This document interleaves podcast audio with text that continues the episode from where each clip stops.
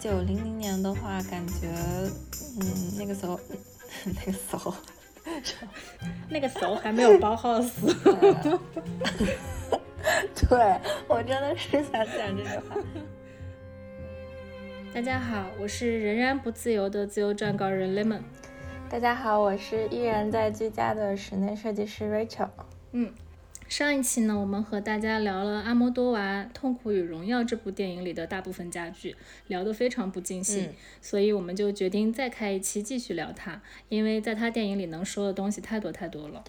对，就是尤其当他的空间场景里面这些家具布景啊，然后。风格、年代、设计师都慢慢被我们挖出来之后，就觉得阿莫多瓦在家具使用这方面真的是有点东西，有点东西。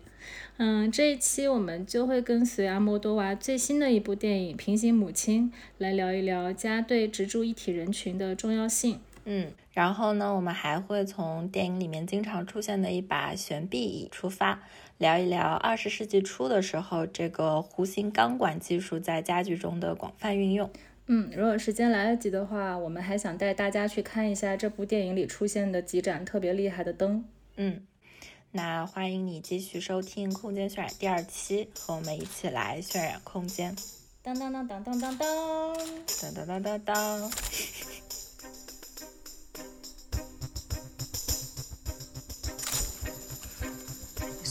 Me puedes sonreír con los ojos. Muy bien, y ahora relaja la cara, mira hacia otro lado y vuelves a mí. Ahí, ya.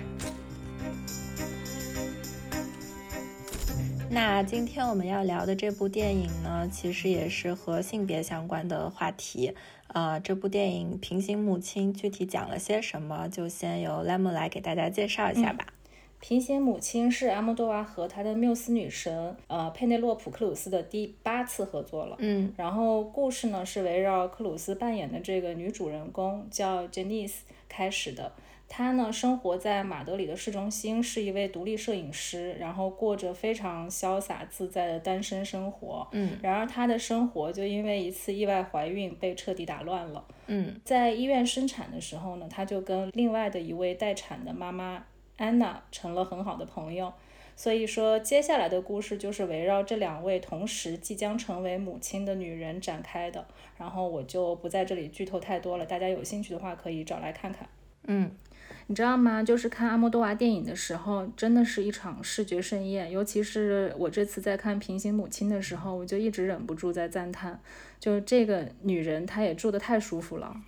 对啊，就呃很爽，就是本身又是一个。就是在马德里当地也比较有名的一个独立摄影师，就这个职业本身就挺酷的。然后呢，他又是一个人住这么舒服的一个房子，能感觉到说 Janice 的家其实是一个非常典型的阿莫多瓦的公寓，就它非常的开敞，然后透光，然后有非常多的色彩元素在其中，然后以及它的家具的布景也非常的考究，就是。但凡看这个电影，都会觉得太想拥有这种屋子了。对的，我后来去翻了一下《平行母亲》的创作团队的名单，嗯，然后就发现他的美术指导果然就是阿莫多娃的多年的老搭档安德森·格麦斯。嗯，然后借用他接受采访的时候说的一句话，他认为在阿莫多瓦的电影里，家具也是一名演员。嗯，就嗯，美术指导是一个什么角色呢？就是你在看一个电影时，大部分的服装、道具、场景其实都是由美术指导这个角色来把控的。嗯，那尤其是像在阿莫多瓦这样一个风格特别鲜明的导演的作品里。那他的美术指导就需要非常呃强有力的去把控任何一个细节，来让场景当中的每一个道具都能去为导演的故事和角色去服务。嗯，这边可以举一个简单的小例子吧，因为我们刚刚提到了，就是 Janice 在这里面，她是一个独立的女摄影师，生活在西班牙马德里。对，那呃有没有一些喜欢摄影甚至是学摄影的观众会发现，在 Janice 的家里的墙壁上？呃，布置了很多的摄影作品，嗯，其中有一张作品就是在他那个正对着他的那个大餐桌的壁炉上方，有一张啊，对，黑白的那个漂亮的女孩子，呃，半裸的坐在地上。然后这幅作品它是来自于美国二十世纪非常著名的摄影师 Erin Pan。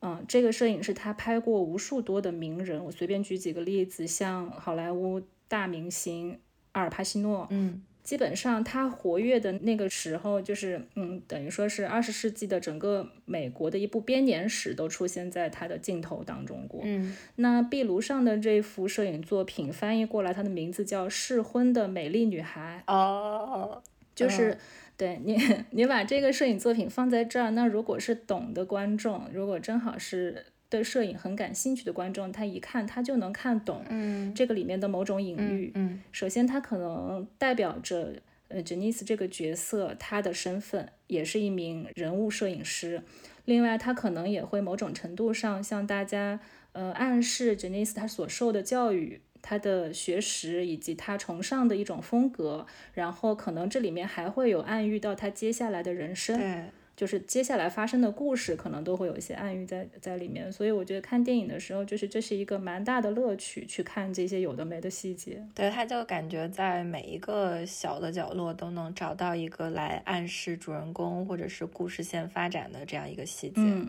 是的。然后你知道吗？我看完电影之后，我就做了一个特别变态的事情。呃，我通过这个电影里面不同的机位场景，然后就把 Janice 的家给七七八八的画了出来。然后我会把我画的这个拙劣的手绘稿放在 show notes 里面。我和 Rachel 呢，今天会花上一点时间来聊一下 Janice 的家，因为我们真的太喜欢这个空间了。嗯，所以说大家接下来可以参考着呃 show notes 里面这张平面图来听，可能会更直观一些。就是呃，Lemon 女士的这个平面图非常的专业，就她通过看电影场景就能够把一个室内空间的平面图基本还原出来了。就我觉得她就是在抢室内设计师的饭碗，彩虹屁结束。应该这么聊，就是嗯，我们可以先各自聊一下这个公寓最让我们兴奋的那个特质是什么？我觉得就是整个。看上去就是非常通透，然后我觉得我就是一个靠光活的 这么一个人，就是当你屋子里面不留余地的，就是把外面的阳光都放进来的时候，然后我就觉得，呃，就是不会那么 emo 在这个环境当中，嗯，然后他家的那个阳台完完全全是临街的两个阳台，然后你不管是在。呃，餐桌吃饭的时候，还是在沙发上的时候，就你随便转头，你的呃眼睛前面都能够看到街外面的一个场景。嗯，对，所以就是它的这种嗯空间上的通透性，嗯、对，就非常的羡慕。嗯。我觉得它这个通透性某种程度上取决于它其实有很多空间是完全打开的。嗯，如果大家现在能对应 show notes 里面那张平面图一起听接下来内容的话，我建议大家可以从我标注入口的那个位置看起。嗯，你可以看到说，呃，入户门进来之后有一条左右横通的玄关走道。嗯。然后往左转，你就通往了公寓的整个的动区。嗯，往右转就通往了禁区。嗯、也就是说，这个公寓它用一个简单的过道，把你的家的生活场景就分割出了很清晰的这种边界感。嗯，就好像说你每天回家，你都可以跟自己玩一个游戏，说我是左转继续开耍，还是我右转洗洗睡，对吧？对，就就这种边界感对我来说是非常厉害的一个设计。对，就其实能看出。在 Janice 的这个公寓里面，它的面积算是比较中等偏大的户型了。然后你在这个户型里面把你的动静的这个区隔分开的特别明显的话，这样你的生活空间就会觉得很清晰。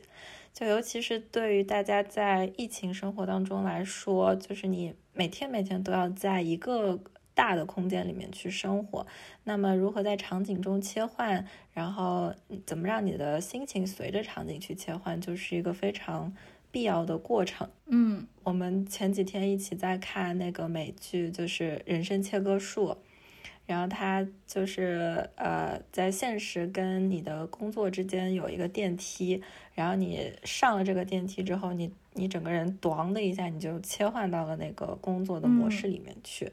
我就觉得 Janice 她的这个走廊就有一种这个美剧里面的这个电梯的感觉，嗯就是尤其是当你封闭在家，然后你从卧室里面换个衣服走出来，然后你就好像你过了这个走廊之后，你就觉得，哦，我我我已经准备好了，就我要开始今天这一天了。嗯，对，然后就是这种非常明显的区隔感，会让人觉得，就是我整个大的空间没有变，但是我的心情还是变了的。嗯，我觉得这个可能还某种程度上跟你所居住的空间的面积大小可能不是有太大的关系，只是说你有没有给自己留出那那么一个转换切换的这个通道。对，就可能甚至小户型在这样的空间区分跟隔断上反而更加必要。更重要，对，对，更重要。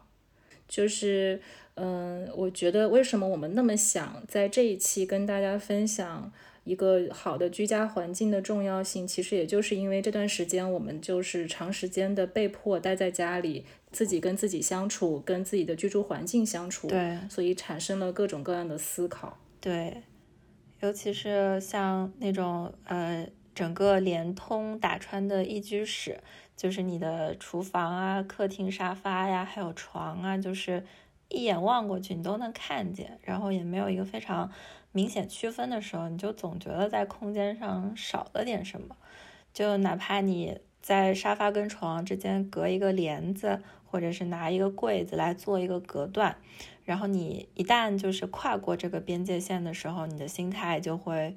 不太一样。嗯，你说的这个就其实是我接下来很想聊的。嗯嗯，我们可以重点来看现在这个平面图纸上左半部分这个洞区，我简单给大家说一下这个洞区它的分布。嗯嗯、首先说它是能看到有一个是开放式的厨房，然后跟开放式厨房形成一个漂亮的梯形的是长形的餐厅。嗯。然后这个餐厅呢，它又跟这个呃沙发休闲区是贯通的，然后沙发区一转又跟它的书房是贯通的，就是这样的呃四个独立的空间是等于是两两敞开，互相贯通，形成了一个非常舒服的回形动线。然后这个动线它可以承载主人在家里面的几乎是除了睡觉以外的所有的生活场景，比如说你下厨、你用餐、你会客、工作、阅读、娱乐，你都可以在这样的一个开放式的区域里去进行。对但是你又会很明确的在电影里看到它非常恰当的在恰当的场地在进行恰当的动作，嗯，就这种开放性跟独立性是怎么并存的这么好的？我觉得它非常妙的一个点在于，它其实在每一个空间之间都设置了门洞。嗯，只是说我这个门合上了，我就变成一个私密空间了。但是当我这个门完全敞开之后呢，我就是一个非常大的，也可以流通的这么一个开放空间。对，所以就是，哎，能有这么大房子，我也这么搞。然后我觉得还有一个很巧妙的，就是我觉得阿莫多瓦他真的很会用灯，或者说他的美术指导很会用灯。对，是，嗯，我们可以大致的去列一下，嗯、就是出现在电影里的我我我们觉得很厉害的那些灯的品牌。我觉得就是可能灯这个东西，它在营造氛围感上非常的重要，所以我觉得特别特别想说的就是在呃 Janice 的这个餐桌正上方，然后有一个像三个手臂一样伸出来的一个灯，嗯。然后这个其实是一个法国品牌，然后它也是上个世纪五十年代的一个作品。然后这个嗯、呃法国设计师叫做 Serge Mouy，嗯呃，然后据说这个法国设计师他做这款灯的灵感就是来源自他童年的时候在祖父的乡下的屋子，呃，就是好像是放暑假的时候去玩那些小昆虫得到的灵感。这个灯它呃不是一个非常高量产的灯，然后呢，就你想象一下，它像一个蜘蛛一样，但这个蜘蛛可能只有三个爪子，然后我长长的伸出来之后，就我从上到下这个垂直的区域，我就能包裹住一个餐厅的面积。嗯然后我把这个灯完全的放在我餐桌正上方，就是引导性会非常的强，就好像它垂下来一个非常大的网，嗯然后你一旦走在这个光区里面之后呢，你就像是已经被罩在这个餐厅的这个区域里面一样，然后它。整个这个灯的这个手臂，然后是非常细的钢管的这个形状。嗯呃，我们接下来也会去讲一些呃细的管状金属的应用上，在上个世纪大家是怎么用的。然后，但是在这个灯上面，你就会觉得说，呃，我首先能挑得非常的远，然后在这个能挑出的这个呃情况之下，我还能保证我的结构非常的简练。嗯对，就是就有点少即是多这种感觉。就我其实没有花特别繁琐的东西在这个当中，但是我又能把我想要笼罩的区域跟嗯这种简洁感都表达出来了。嗯，我觉得你刚刚说的那个呃场景特别特别的厉害，就是像是笼罩在它的光线所编织的一个网下面去用餐，就这个场景非常好。这个灯其实我觉得它最厉害的地方就是在于它，首先是它这个每个手臂的角度你都是可以自由去调节的，所以你想把它的区域缩小或者扩大，你是可以很随心的去调整的。就是等于是它让你的一个固有空间有了更多的灵活可调控性，对，嗯，然后另外一个我觉得它很厉害的呃点，就是在于说我们想要在一个大的空间做一个总体的照明的时候，我们肯定是希望一个尽量大的光源，嗯，才能把这个空间照全。但是这个灯它既不是一个整体上很庞大的一个存在，同时它又能就是尽可能大的去照到你在活动的这个大空间。嗯，它运用的是一个多头，但是就是你刚刚说的这个很细的手臂的这种结合方式，这是我觉得它比较厉害的一个点。嗯，而且我看到有一些就是 catalog 里面，就它的家居应用场景，嗯像一些比较偏小户型的，就是呃，我可能客厅里面沙发旁边，然后我就有一个小的餐桌，或者是我沙发旁边有一个小的阅读区。那么其实是就是这个 Surge 的这个主灯，它因为这个脑袋是可以转的，所以我可能两个头给这个沙发区域做主灯，然后我另外一个小头呢，我又可以转到餐区或者是小的阅读区来做一个小的照明。就是它可以用它的三个头，呃，你不同的人、不同的应用方式，它就能给都照顾到。对，它就是一个能帮你区隔出整个这个空间氛围感的一个辅助。嗯，所以这也是我一直很想拥有的一款灯，但是就是它每年的产产量非常少。我不知道他现在是不是还在坚持纯手工的制作，因为呃有一段时间他差点要卖给 No，、哦就是我们接下来也嗯。会提到的那个美国的牌子，他在要呃卖给 No 的时候，就是产能跟不上 No 的要求，最后就这个交易就没有成功。嗯。那现在它等于还是一个偏家族企业这样定位的一个法国品牌，嗯。然后产能据官网上写的数字是每年就是一千五百盏灯，嗯所以也不是很好买。我曾经在中古市场上看到过二手的，嗯但是那个那个品相就不太好下手。嗯，对，我觉得拥有这个真的还 挺挺羡慕的。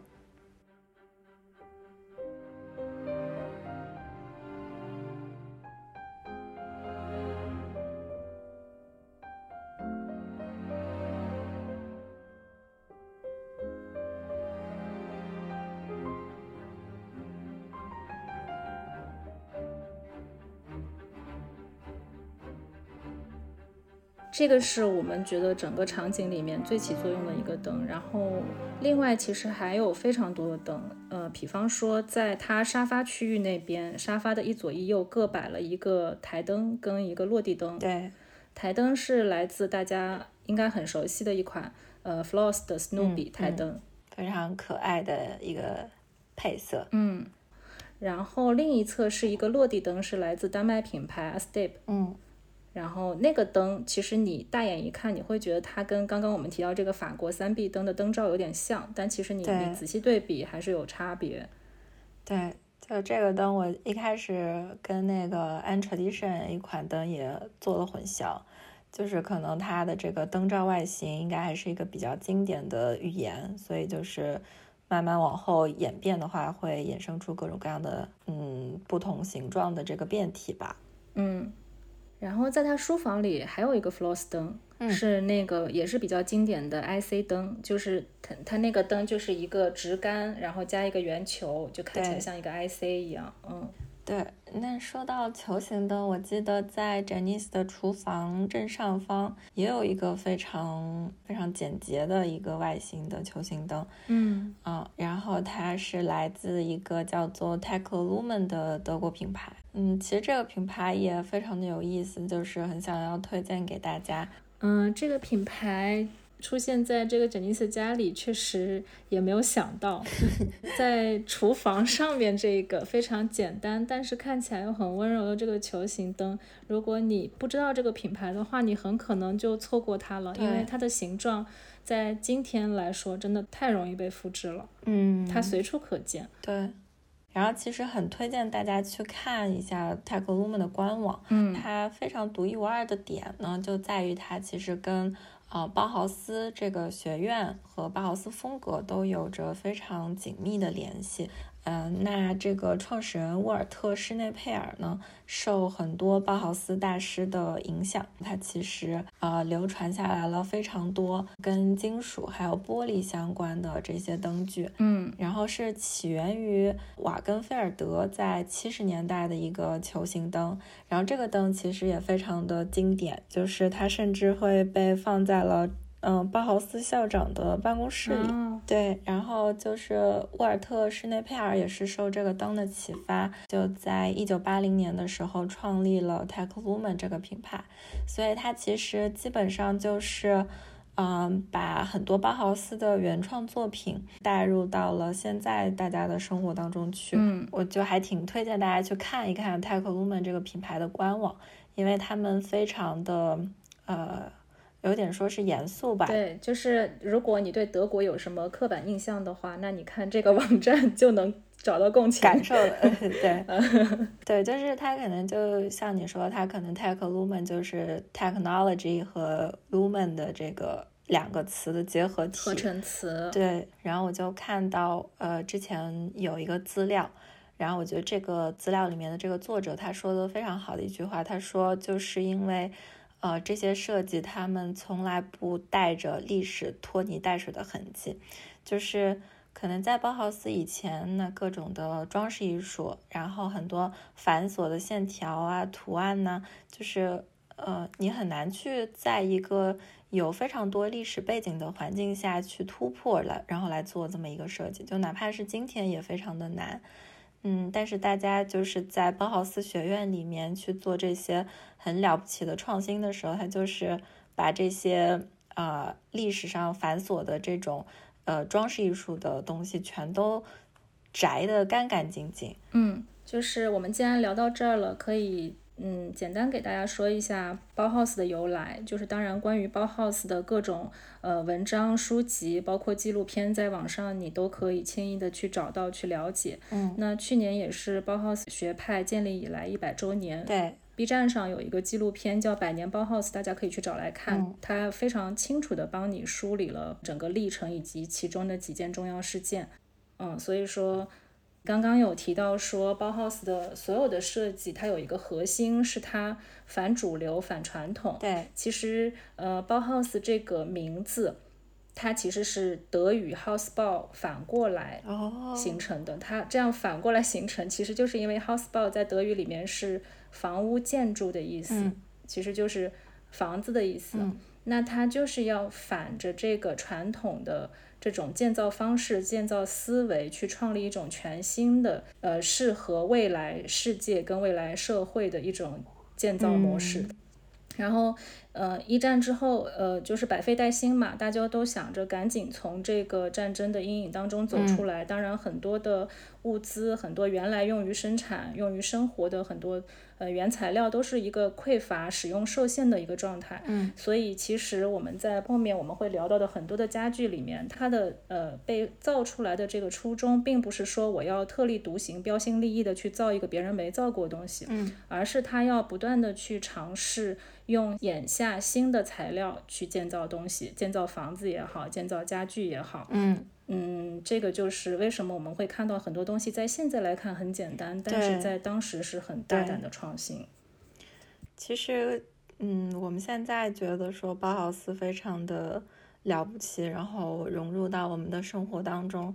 但其实就是呃，那个《百年包豪斯》这个纪录片当中，其实能看出，就当时是呃，包括退伍军人或者是一些学生，然后或者是能够受到过相关艺术教育的这些人，他们去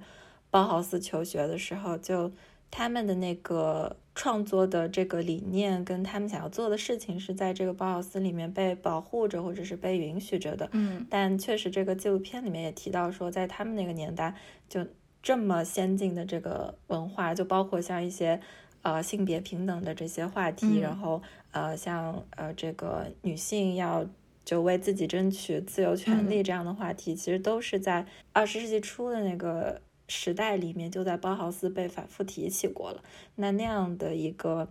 呃非常创新的这种想法，肯定是很难被当时的这个人去接受的，所以就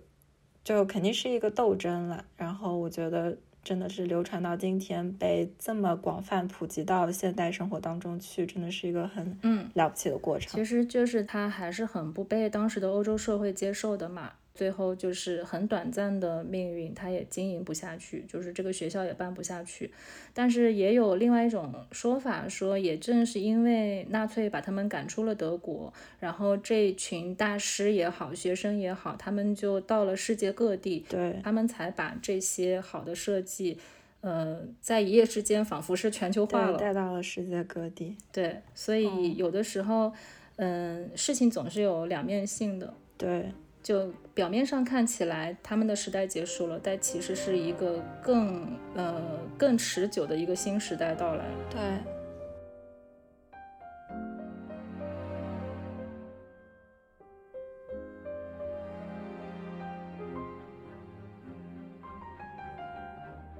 好的，然后我们说回杰尼斯的公寓。我其实很想聊一下，就是呃，我最喜欢的是它的那个餐厨区。我不知道你当时看电影的时候有没有对这块区域有过多的关注？对，我觉得它那个呃分区分的特别明显。对，就是我必须要好好夸一夸这个开放式厨房，因为为什么？就是我们最近这段时间可能就是。呃，史无前例的在家做饭跟吃饭的这个时间被拉得很长，对，就是它占了你每一天日常生活的很大一部分时间。就就是三餐结束，一天就结束了。对对对，我会思考说，原来在一个家里做饭跟吃饭的空间是那么重要的。对。然后，那我在电影里看到 Janice 这个厨房的时候，我就羡慕坏了呀。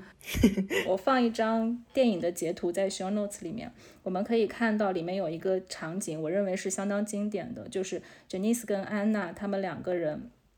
站在这个厨房里背靠背的在操作。他们之所以可以这样子去操作，是因为这个厨房的设置是由两排沿着墙去延展的平行的橱柜形成的。然后在这两排橱柜的中间有一个中岛吧台，所以说这三个东西就把这个厨房形成了一个川字形的格局，然后留出了两条动线，然后。当你多人在共同使用这个空间的时候，你们既可以各据一边，互不干扰的去操作；当你们要配合的时候，你们也可以共用中间这个中岛吧台。嗯，所以，嗯，我们看到的这一幕是，呃，两位女主角她们背靠背一边聊天一边做菜的时候，这一幕也很好的呼应了这部电影的名字《平行母亲》。是的，嗯，就很很有寓意的一幅画面。对对。就突然想到你之前点到的那个挂在他餐厅的这个摄影作品一样，嗯，就肯定又是一个他的这个美术指导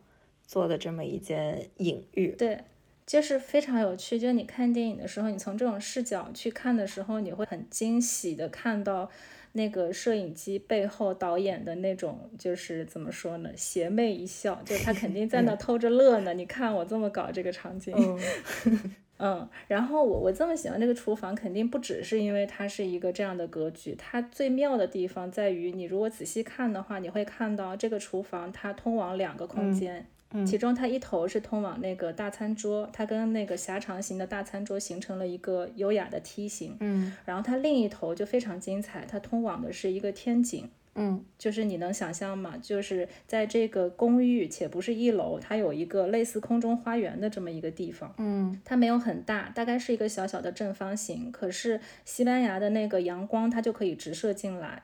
然后呢，他在这边摆上了绿植和户外的藤椅，也就是说，在他这个公寓的正中心，它有一个小花园。嗯嗯，在电影里我们可以看到 Janice 她晒衣服，然后抽烟、喝酒，很多场景都是发生在这个花园。然后另外这个天井它又通往了 Janice 自己的卧室，就这一连串十分的巧妙。对，我觉得它可能不是厨房最妙的点，就它可能这个天井就是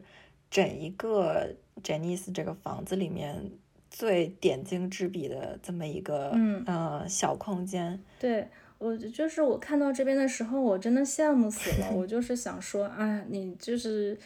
嗯，让我在家里再多待一个月，但是我如果 不要 有一个不要这种小说这种话。好好好好，我错了。就是说，我想说，如果我有这么一个小院子的话，我可能情绪上会好很多。对，因为我我可能就是会有一个可以透透气的地方，然后可以有一个独处的地方，或者有一个假装自己感受一下户外、感受一下自然的这么一个地方。对，就是，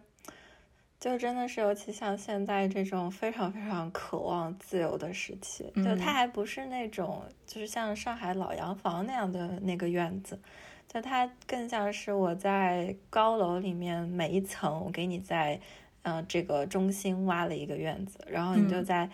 这个天井下面坐着，然后又是这种。嗯，刚春天结束，然后夏天的这么一个季节，然后你那个呃通向室内的两个门你都开着，然后这个穿堂风穿过来，嗯，然后你就也不会被打扰，然后你就晚上就在这个院子里纳纳凉，然后还能看看星星，就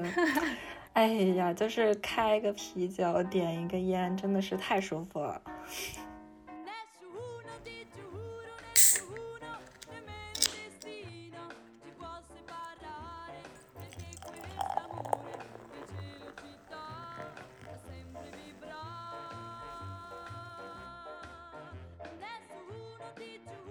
然后最后我们再聊一下，就是作为一个直住一体人，必须在家里面要有的一个区域吧，就是书房。嗯，嗯，对，像我这种老直住一体人，对我来说，就是一个理想的家，就一定要有一个理想的书房。嗯嗯，你可以看到 j e n i c e 她被她喜欢跟熟悉的一切包围着，但是这些东西都融在了这个空间里。比如说，它的书架是嵌入式的，就是是嵌在墙里的几块木板子组成的。然后这个书架就环绕着它，然后它在它的右手边，书桌右手边有一个放唱机的矮柜。那呃旁在旁边的墙上是他的工作日程表，然后左手边又是一排书架。嗯呃，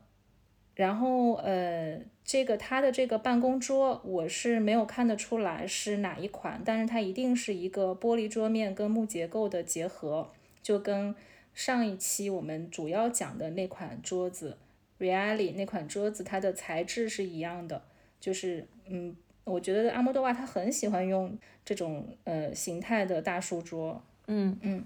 所以说，我觉得像这样一个书房，它不用特别大，它也不用特别规整，可是它容纳了你呃工作的时候所需要的一切工具，然后这种包裹感会让你觉得很安心。对对，嗯然后我不知道你还记不记得，在这个书房里还发生过一个很有象征意义的场景。就是有一天，Janice 的女佣她要请假，那她那个 Janice 就不得不自己一边工作一边带孩子嘛，对因为那个时候她的宝宝还就是是婴儿状态，很小，对。的。然后那在书房里就发生了一个场景，是她把那个婴儿床放到了书桌的右手边，嗯。那这样她就一个手可以在电脑上工作，另一个手就拍打着她的那个婴儿床里面的 baby，嗯就这一个镜头，你就能从这个女人身上看到她那种被日常琐碎所带来的那种慌乱感、那种破碎感，就全都在这一个镜头里。嗯但是同时，你又会被她鼓舞到，你会觉得她在这种琐碎里面，她仍然很坚韧。就是觉得很不容易，就是尤其是想象现在，嗯，目前上海的这个情况，然后大家又是封闭在家里面工作，就尤其是对于那些要在家办公还要同时照顾小朋友的妈妈们来说，我觉得真的是太了不起了。嗯就可能真的是现实生活中，呃，大家没有这样的一个非常明显的空间的区隔，嗯可能比较难像 Janice 这样去做到一个非常优雅的或者是有序的这样的一个状态。嗯但是可能越是被这种窒息的感觉压迫着的时候，嗯，就也许越是要做一些积极的居家布置的改变，可能通过让环境里面多一些这种帮助呃心情舒缓的一些感官体验，然后就拉上自己一把吧。嗯嗯，对，就是像我们现在都已经在家困了快两个月了吧。嗯像我这样是原先就是一个居家办公比较偏多的人，嗯尤其我各方面的感官还都特别敏感，所以我会对在家里面办公时候那个气氛跟格局会特别在意。嗯那嗯，眼下你就会更觉得一个舒服的家，真的比任何时期都显得更为重要。这个舒服不是说它要有多奢侈、多奢华，然后要有多高级。对对，嗯，我其实想给大家推荐一本我多年前读过的书，叫做《待在家里也不错》，大家可以去找来看。它里面讲了很多的观点，是说，呃，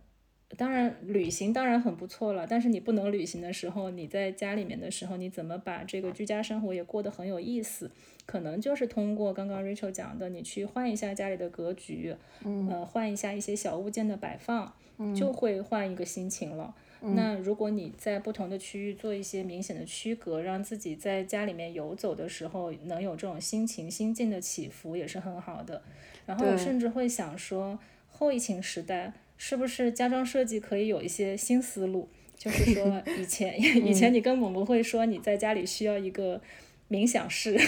对，我最近就特别想在家有一个冥想室，就是来维嗯持我的 in inner peace。真的就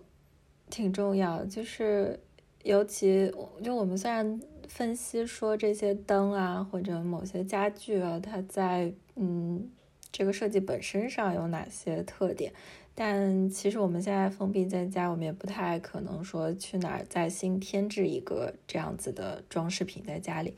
但是就是怎么在现有的空间里面。做一些呃挪动也好，或者是做一些重新的调整也好，就只要是能够让你觉得心情上更加舒适的这么一个改动，那就就就是去改它就好了。是的，好的，没想到我们这一期光是 Janice 的家就聊了这么许多。嗯，那其实我们还有一大半的内容是关于呃悬臂椅的介绍的。嗯那下一期我们会跟大家分享悬臂椅的历史，然后还有这个弧形钢管技术的应用。所以这一期就先到这里啦。好，好，那先这样，拜拜。拜拜。